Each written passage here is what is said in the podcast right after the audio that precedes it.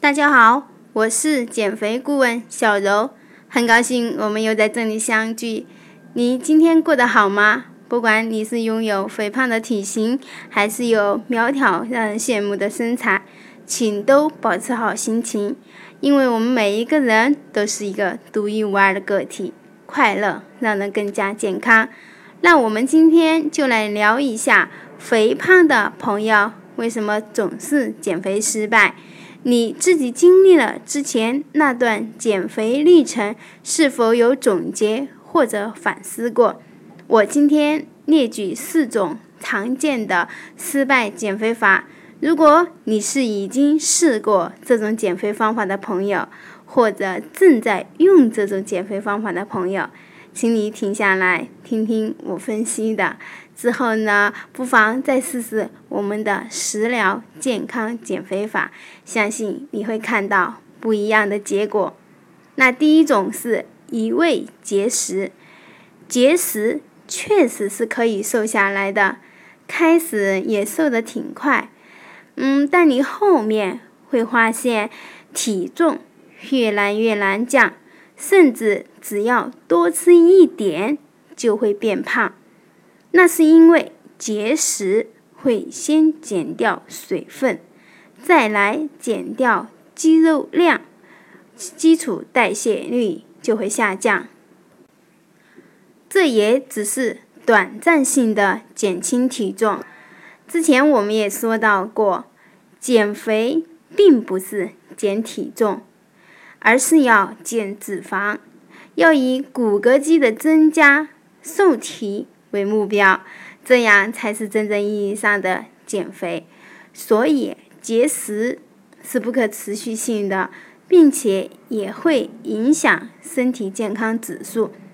节食呢，最明显的危害有这四点。第一点呢，就是体内蛋白质被消耗；第二点就是新陈代谢率会下降。反而让自己成为易胖的体质。第三，极易反弹的更高。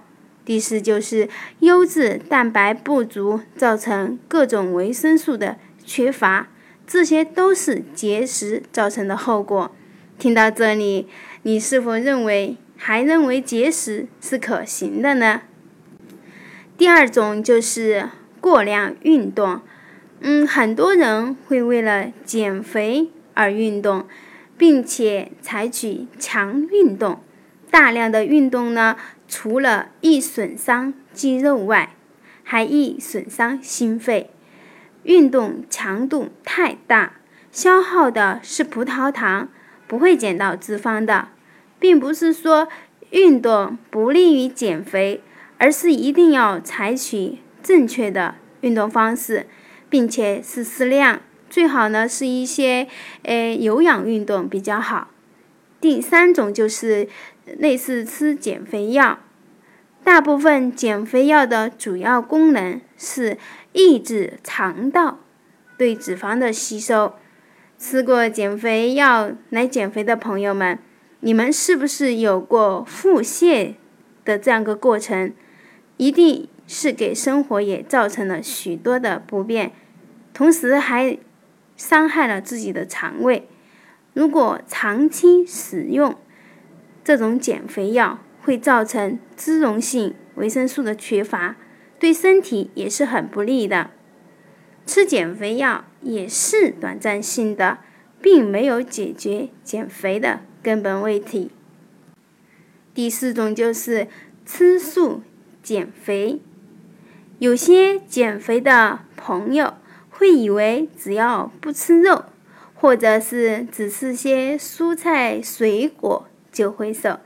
不错，其实蔬菜水果在减肥过程中也是起到很重要的作用的。可是长期只吃这些，就会导致营养失衡。身体的营养失衡之后呢，就会引起身体一些激素调节不平衡，从而就会越吃越胖。哪怕是吃的很少，同样也会胖。所以减肥的根本还是要从吃什么、怎么吃去改善。达到身体营养的一个平衡，给减肥过程提供保障的这些条件。好啦，以上就是我们这期健康瘦身法的主要内容。感谢您的收听。如果你有什么其他的问题，或者是对我们节目有更好的建议，可以加我微信。我的微信号是瘦身的首个字母，也就是 S S，再加小柔的全拼，也就是 S S 小柔。